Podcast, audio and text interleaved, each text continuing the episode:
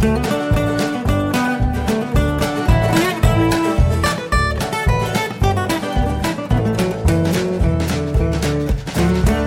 und herzlich willkommen zu Jörn Schars feinem Podcast Episode 295. Ich bin Jörn Schaar und ihr seid es nicht.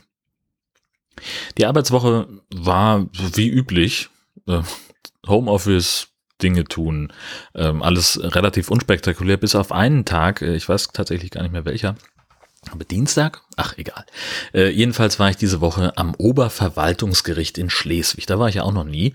Das ist doppelt spannend, weil äh, überhaupt nicht mein Berichtsgebiet und zusätzlich auch nochmal keine Strafsache. Das ist ja auch nochmal komplett anders. So, fangen wir mal vorne an. Warum war ich überhaupt da? Die Bundesstraße 5, die von kurz hinter Heide bis äh, ja, an die dänische Grenze führt, grob. Die soll zwischen Tönning und Husum ausgebaut werden, soll eine Kraftfahrstraße werden. Heißt dreispuriger Ausbau und dann äh, dürfen da auch nur noch Fahrzeuge fahren, die mindestens 60 Stundenkilometer fahren können und alle anderen müssen dann eben auf Nebenstraßen ausweichen. Dazu werden einige Nebenstraßen neu angelegt, andere werden dann irgendwie nochmal verstärkt, dass sie mehr Verkehr aufnehmen können und vor allem fallen auch ganz viele Einmündungen weg und da gibt's dann halt so, ähm, ja, so richtige Anschlussstellen, so ein bisschen wie eine Autobahn. Das Ganze ist unterteilt in vier Bauabschnitte und gegen den ersten Bauabschnitt hatten äh, drei Parteien geklagt. Einmal ein Vermieter eine, eines, einer Ferienwohnung, äh, zwei Landwirte, die aber Vater und Sohn sind, also sind die gefühlt ja irgendwie eine Person und eine politische Gemeinde, eine Kommune, die auch da am Rand ist. Und äh, um diese Klage ging es. Das ist also der erste Bauabschnitt. Bei den anderen gibt es noch keinen Bauabschnitt. Da werden auch noch viele Klagen kommen und zu Recht, weil da einige Leute ähm, harte Nachteile zu erwarten haben. Äh, unter anderem mein Fischhändler, der hat aber verpasst, eine Klage einzureichen. Der wird nämlich künftig nicht mehr direkt neben der Bundesstraße sein, also da ist er immer noch, aber er ist nicht mehr von der Bundesstraße aus erreichbar, sondern er liegt dann in einer Sackgasse, wo man einen relativ großen Umweg fahren muss. Der ist, glaube ich, ganz schön angepisst. Gut, äh, also das ist also die, die Situation. Darüber ging es in dieser Verhandlung. Die haben also den, äh, die, die planende Landesbehörde verklagt, den Landesbetrieb Straßenbau und Verkehr. Wir erinnern uns, äh, meine Freunde, die auf dem Rastplatz Lottorf die äh, Toilette repariert haben, die sind auch für solche Planungen und, und Baugeschichten zuständig. Und das war total spannend, weil es ja, also wie gesagt, komplett unterschiedliche Situationen zu dem, was ich sonst von Gerichten her kenne. Normalerweise sitze ich halt irgendwie am Landgericht oder am Amtsgericht. Da sind dann Leute, die irgendwie eine Straftat begangen haben. Das heißt, du hast eben einen Kläger, üblicherweise äh, den Staatsanwalt äh, und, und eine Nebenklage, was weiß ich, und dann halt äh, den Angeklagten. Und hier ist es jetzt halt so, bei diesem Verwaltungsgericht, da gibt's, saß auf der einen Seite der beklagte Landesbetrieb, die hatten vier Anwälte dabei und noch irgendwie tausend Sachbearbeiter, die waren also zu zehnt. Und auf der anderen Seite saßen die Kläger mit ihren Anwälten. Staatsanwalt gibt's halt nicht an der Stelle, weil ja eben ne, so im Prinzip so eine zivilrechtliche, ach, was weiß ich. Es gab eine Einführung von einem der Richter, der also ein, ein, eine Art Kurzreferat gehalten hat, wo, warum sind wir eigentlich heute hier? Und dann durften die Kläger nach der Reihe eben ihre Standpunkte erläutern und dann wurde also eine Klage nach der anderen äh, in dieser Form abgehandelt. Die haben dann nochmal erläutert, warum sie halt in der Klageschrift so formuliert haben und was sie für Schwierigkeiten sehen. Und das wurde dann also erläutert. Im Fall der, der Gemeinde geht es also darum, dass Nebenstraßen über Gebühr belastet werden. Die Ortsdurchfahrt ist so eng, da fahren jetzt immer noch mehr Trecker durch. Und es wird alles ganz furchtbar. Und das wurde halt anhand von Karten und Fotografien und einer Grafik auf einem großen Bildschirm und so weiter.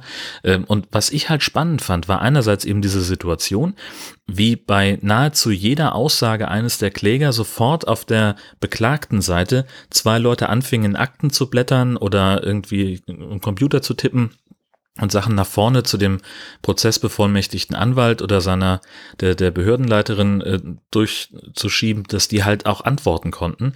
Das fand ich total spannend.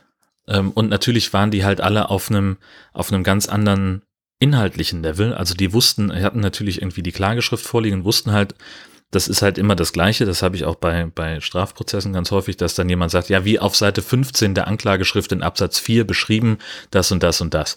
Und da sitze dann halt davor und muss sich halt echt hart konzentrieren, um den Zusammenhang herzustellen, den die ja alle haben. Und ich begleite diesen, diese Geschichte jetzt auch schon seit einer ganzen Weile. Die Planungen sind ja schon irgendwie 40 Jahre alt. Also da sind wir im, bei uns im Studio sowieso irgendwie so halb im Thema. Aber das war nochmal eine andere Qualität. Das fand ich total spannend. Ja, und das ging dann so bis ungefähr 12.30 Uhr. Äh, da waren sie dann mit der mündlichen Verhandlung durch. Und dann sagt der Vorsitzende, gut, wir machen jetzt eine Stunde Pause und dann beraten wir uns und äh, ein Urteil gibt es dann spätestens um 16.30 Uhr. Und da haben wir halt so ich hatte noch ein Kamerateam dabei, weil ich für eine Kollegin noch was zuliefern sollte. Die hat ein Fernsehstück gemacht, ich halt nur Hörfunkberichterstattung. Und da haben wir uns halt schon mal abgesprochen, haben schon mal eine Havarielösung uns überlegt, weil es hätte sein können, also Kamerateam muss ja irgendwann Feierabend machen, damit sie innerhalb ihrer Arbeitszeit von maximal zehn Stunden wieder im Funkhaus sind. Und wir haben dann gesagt, ja, das könnte knapp werden, wenn die wirklich 16.30 Uhr verkünden. Dann brauchen wir noch irgendwie einen Plan B.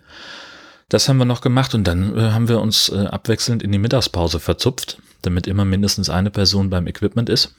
Wobei da am Verwaltungsgericht, da ist halt auch einfach sonst keiner. Von daher hätten wir es auch einfach stehen lassen können wahrscheinlich. Aber von Versicherung her war es einfach schlauer.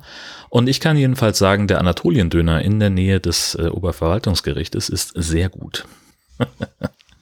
Gut, also äh, das Ergebnis war tatsächlich dann aber soweit erwartbar. Die Klagen sind alle abgewiesen worden. Das war schon irgendwie in der Verhandlung durchgeklungen, dass also die Art, wie die Richter nachgefragt haben, ab einem bestimmten Punkt und äh, was dann auch, also da war halt, weiß ich nicht, da, da sitzt halt ein, ein Landwirt, der erzählt, warum er das nun irgendwie doof findet, wie diese Planung ist und warum es anders besser wäre dann kommt halt eine Erwiderung vom, vom Landesbetrieb, die, wo du halt auch Laie, als, als Laie schon daneben sitzt und sagst, ja, kann ich nachvollziehen. Die mussten eigentlich nur begründen, warum sie bei der Planung keine Fehler gemacht haben. Es ging gar nicht mal um inhaltliche Sachen, sondern wirklich einfach nur, war das ein Planungsfehler? Gibt es da einen Grund, diesen Planfeststellungsbeschluss wieder aufzuheben oder nicht? Von daher hatten die relativ leichtes Spiel. Und äh, die Anlieger haben dann halt gesagt, so, hm, oder konnten halt ihre, ihre Argumente, ihre, ihre Standpunkte nicht ganz so hundertprozentig durchbringen. So, das war eigentlich so die Sache. Ja, ansonsten hin und zurück bin ich mit dem Zug gefahren. Das hat eigentlich ganz gut geklappt. Von Husum aus fährt ja stündlich ein Zug Richtung Kiel, der dann auch in Schleswig anhält. Also das war, ähm, war alles völlig in Ordnung. Und hatte ich nur bei Twitter über meine Carbonara-Problematik gesprochen oder war das hier auch schon Thema? Ich weiß es schon gar nicht mehr. Jedenfalls habe ich Carbonara gekocht. Endlich mal. Das hatte ich schon seit tausend Jahren vor. War super knifflig, weil es einfach echt schwierig ist, diesen Original Guanciale Schinken zu finden, der da halt einfach reingehört. Jetzt, und ich wollte halt nicht einfach irgendeinen Räucherschinken nehmen oder gar Kochschinken um Himmels Willen, sondern ich wollte gerne so nah am Originalrezept wie möglich sein und habe dann also versucht, irgendwo diesen Schinken aufzutreiben. Hier in Husum gibt's den überhaupt nicht. Ich war auch in Kiel in mehreren Geschäften, wo ich dachte so, hm, denen traue ich das zumindest zu, dass sie sowas vielleicht haben habe da aber auch nicht so richtig Erfolg gehabt und dann habe ich gesagt, gut, dann bestelle ich es halt im Internet. Und überall, wo ich es im Internet bestellen konnte, gab es halt irgendwie in Größen 650 Gramm, den ganzen Schinken, anderthalb Kilo, so in dieser Preiskategorie. Und dann habe ich einen gefunden, auch ein italienischer Online-Shop, der auch, also die Homepage war auf Deutsch, bis auf einige wenige Teile wie Zustimmung zur Datenschutzerklärung oder offensichtlich auch die äh, Einwilligungserklärung, dass sie mir Newsletter schicken dürfen. Das war alles auf Italienisch. Und die haben zumindest die 300 Gramm Portion, das 300 Gramm Stück verschickt. Da habe ich noch gedacht, okay, ja, gut, 94 äh, für den, den Schinken und 9,90 Euro für den Versand, meinetwegen geht noch und legt das in den Einkaufswagen, klickt das alles so zusammen und dann war auf einmal, ach so, Sie wollen nach Deutschland liefern, ja, dann sind es 19,90 Euro Versandkosten, wo ich dann gesagt habe, okay, Freunde, also vierfache Versandkosten zum Artikelpreis, das brauche ich nicht unbedingt. Der Retter in der Not war dann tatsächlich Rewe Online. Und ich weiß gar nicht, warum ich diesen Shop nicht schon früher gefunden habe. Ich habe also mehrfach nach diesem Guanciale-Schinken gegoogelt und äh, auch mit Bestellen und Versand und sonst irgendwas. Und auf einmal war das dann tatsächlich da. Und die haben wirklich schon vorgewürfelten Guanciale in der 120 Gramm Schale für, ich weiß gar nicht mehr, also für vergleichsweise günstig. Versandkosten wieder doppelt so teuer wie das Produkt. Okay, kann ich auch dann irgendwie mit umgehen.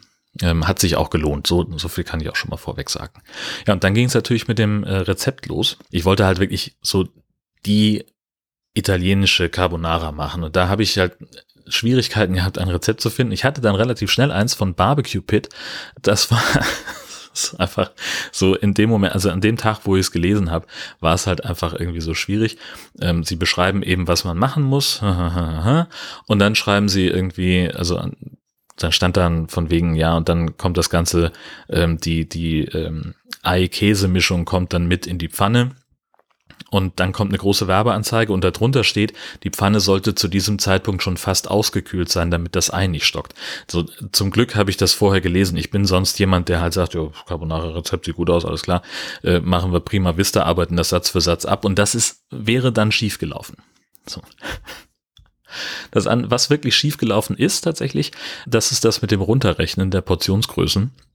Ich habe also das ein bisschen zu spät gesehen, dass es ja die Vier-Personen-Portion ist dann war es auch schon zu spät. Äh, so, dann hatte ich schon den, den Schinken in der Pfanne und dachte so, Schäse, ähm, hätte ich mal ein bisschen weniger machen sollen.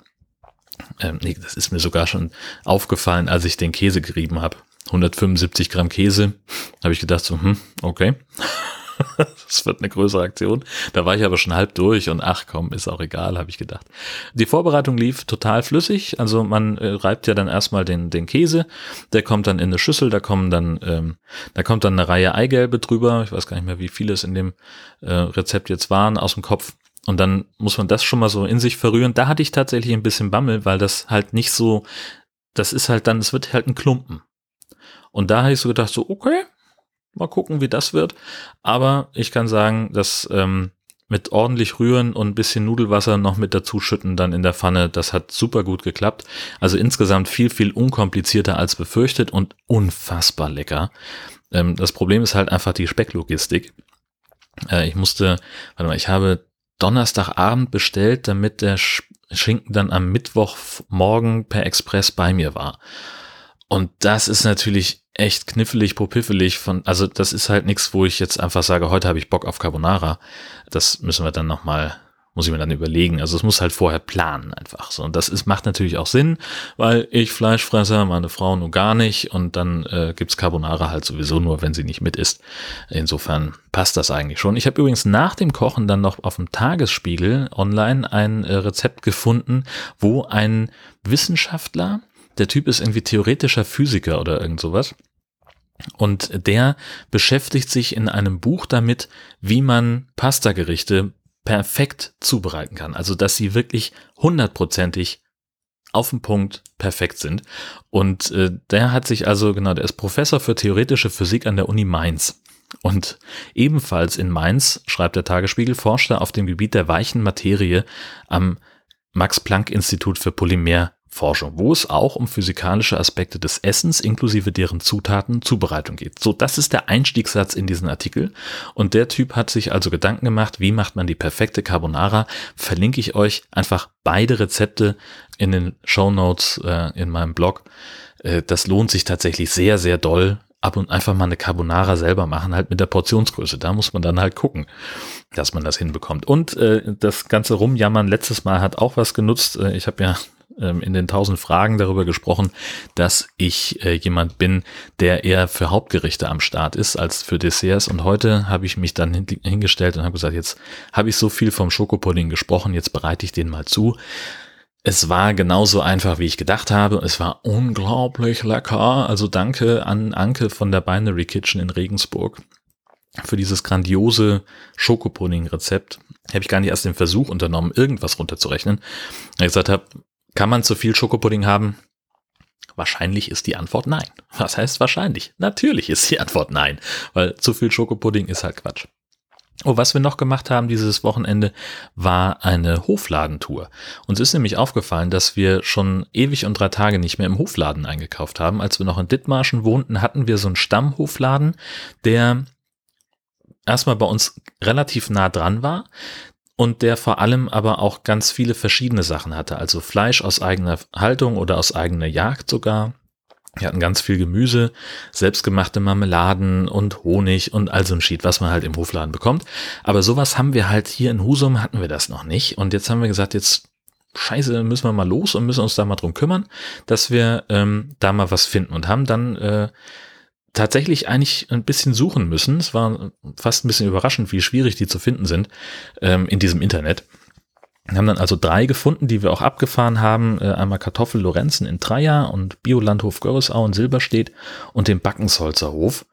Und Backensholzer, das ist halt so, die machen halt hauptsächlich Käse selber.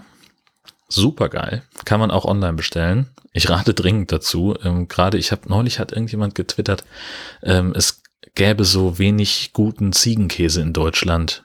Die, die sind die Ziegenkäse-Spezialisten. Da äh, keine Ahnung, nach was für Maßstäben man den Ziegenkäse bemisst, aber den von, also die haben ganz viel und ähm, ganz guten.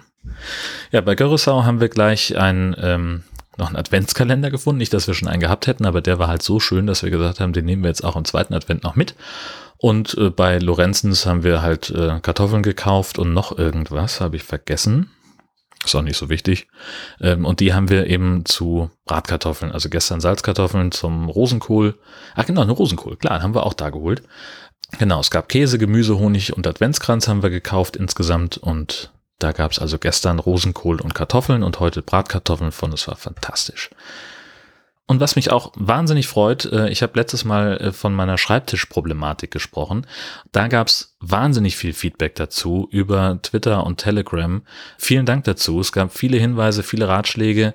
Ähm, die meisten empfohlenen Anbieter hatten zu kleine Tischplatten, das hatte ich ja gesagt. Ähm, mein jetziger Tisch ist 1,60 mal 100 und 100 empfinde ich als zu tief, ähm, um den Schreibtisch sinnvoll nutzen zu können. Deswegen wollte ich auf 180 mal 80 gehen. Ähm, und das es gibt's halt bei den meisten, äh, also zum Beispiel auch bei Ikea, äh, gibt es diese Größe halt einfach nicht, weil da bei 160 Schluss ist. Und das empfinde ich dann schon wieder als zu wenig Platz, ähm, weil ich ja dann doch ein paar Sachen hier mit äh, Lautsprecher und Audio-Equipment, das muss halt auf dem Schreibtisch stehen. Und der ganze andere Kram, den man halt so bei sich hat, den braucht ja auch irgendwo Platz. Insofern ähm, war das nicht so richtig die Lösung. Ähm, ich habe aber auch, das fand ich total cool, Tipps bekommen zur steuerlichen Absetzbarkeit von Büromöbeln im Homeoffice. Das wusste ich vorher gar nicht. Äh, sonst hätte ich ja auch meinen Stuhl zum Beispiel an den Steuerberater geschickt, meinen Bürostuhl, den ich vor, weiß ich nicht, drei Jahren, vier Jahren gekauft habe. Ich weiß es nicht mehr.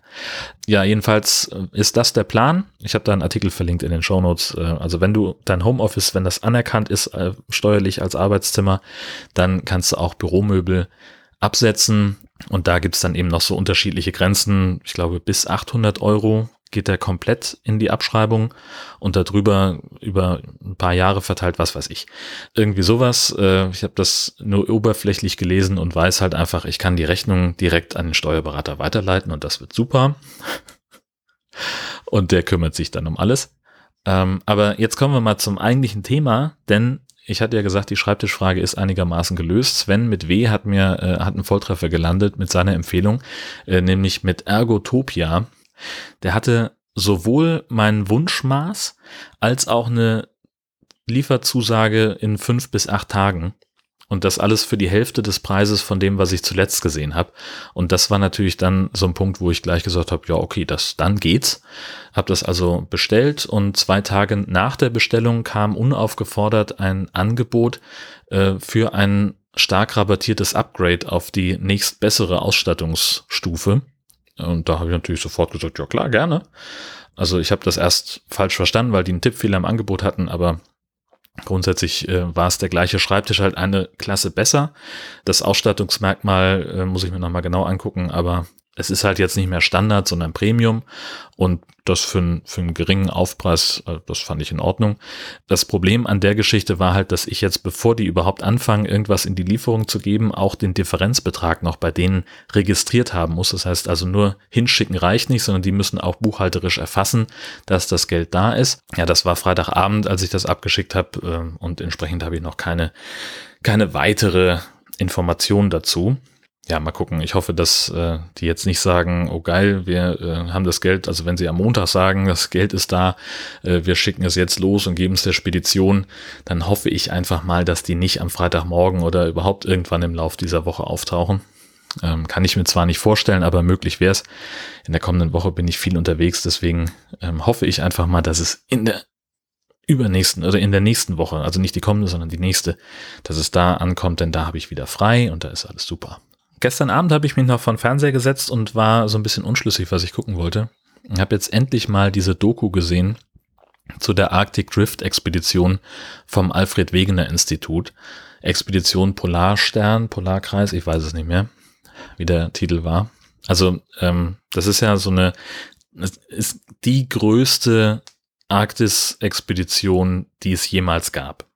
100 Leute auf dem Forschungsschiff Polarstern fahren zum Nordpol möglichst nah ran und schmelzen sich da oder lassen sich da an einer Eisscholle festfrieren, um mit dieser Eisscholle ein Jahr lang mitzudriften. Das war der Plan. Gab einen fantastischen Podcast dazu, äh, den ich sehr empfehlen möchte, den auf jeden Fall vorher hören oder zumindest die letzte Episode davon. Äh, da spricht nämlich der, der Produzent und Regisseur dieses Films darüber, wie die Dreharbeiten waren, was sie für Schwierigkeiten hatten, was mit der Logistik war und was da noch alles hinten dran hing. Das Ergebnis ist jedenfalls irgendwie 900 Stunden Drehmaterial auf unter 90 Minuten eingekürzt, ist also eine verflucht kurze Zeit. Es sind fantastische Bilder von so einer Mission, die mich einfach schon vom Podcast hören wahnsinnig beeindruckt hat. Und insgesamt, so wie der Film war, ich hätte mir das noch zwei oder vier Stunden länger angucken können. Es waren halt, wie gesagt, 89 Minuten. Total beeindruckende Bilder und ganz, ganz fantastisch. Ich hatte ja den Podcast gehört und konnte also bei manchen Szenen in der Doku wusste ich, ah, da hat der, der Matthias Rex drüber gesprochen, davon hat er erzählt. Aber meine Vorstellung davon, wie das wohl ausgesehen haben mag oder wie das wohl gewesen sein muss, die blieb einfach ganz, ganz weit hinter den Bildern zurück, die ich dann in dem, in dem Film dazu gesehen habe. Das fand ich total faszinierend. Und was ein ganz starker Moment war in dem Film, äh, war dann, als sie auf dem Schiff erfahren haben, dass die Corona-Pandemie ausgebrochen ist und dass sie jetzt erstmal nicht nach Hause können. Also das war ja so geplant, dass sie halt mehrfach ausgetauscht werden. Ungefähr nach drei Monaten sollten sie ausgetauscht werden. Crew und Wissenschaftler weil man das eben so lange den Leuten nicht zumuten wollte. Und das ging dann halt nicht, weil die Grenzen ja auch zu waren. Man konnte also auch diese ganzen geplanten Transportgeschichten dann gar nicht mehr machen. Die hatten genug Vorräte dabei, war alles unkritisch. Nein, unkritisch nur nicht, aber ähm, sie sind da nicht irgendwie in Not geraten. Aber einfach zu sehen, da kommt diese Nachricht an, und sie haben auf dem Schiff offensichtlich auch Fernsehen gehabt. Man hat also die, die Kanzlerin reden hören über die, die Pandemie-Gegenmaßnahmen und dann saßen halt Leute mit so ganz leerem Blick und waren völlig weg irgendwie und haben auch erzählt, wie schwer das ist, jetzt äh, fokussiert zu bleiben, wenn man sich gleichzeitig so viele Sorgen macht um seine, seine Verwandten zu Hause und so. Das war, war echt äh, ganz, ganz stark. Führte allerdings auf der anderen Seite produktionsseitig auch dazu, ähm, dass das Kamerateam, das auf dem zweiten Abschnitt dabei war, nicht drei Monate da blieb, sondern fünfeinhalb Monate bis dann mal wieder getauscht werden konnte. Das führte dazu, dass natürlich auch das ganze Material da geblieben ist, das Drehmaterial. Und sie hatten also dann zweieinhalb Monate weniger Schnittzeit zur Verfügung, weil sie es nicht vom Schiff runterbekommen haben. Die Internetverbindung am Nordpol ist halt einfach mal kacke. Also das war äh, von Produktionsseite eine wahnsinnige Leistung, sowohl ähm, von der Produktionslogistik als auch tatsächlich von, vom Machen.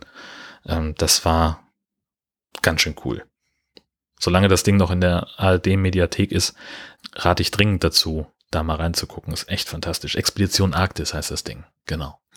Ich hatte euch von meiner Deckenlampe erzählt, oder? Ich wollte nur einmal kurz im Halbsatz erwähnen, das Ding sparkt Joy ohne Ende. Es ist so eine krasse, ein krasser Gewinn für dieses Podcast-Studio, dass ich diese Deckenlampe jetzt habe und nicht mehr so eine Funzel hier rumhängt. Das ist wirklich toll. 1000 Fragen ist das nächste. Ähm, ihr kennt das schon. Ähm, es gibt eine Liste mit 1000 Fragen, die man sich selber stellen kann, um sie für sich selber zu beantworten, um sich selber besser kennenzulernen. Viele von denen sind einfach nicht auf Männer zugeschnitten oder sind so pseudophilosophisch, dass sie einfach schwer zu beantworten sind. Ich habe mir jetzt überlegt, ich suche einfach per Zufallsgenerator welche aus und die beantworte ich dann, wenn sie mir nicht zu privat sind. Und wenn sie kacke sind, dann will ich das auch sagen. Das hilft ja nichts. Die erste Frage ist 595. Was stimmt nicht, wenn du dich jetzt umschaust?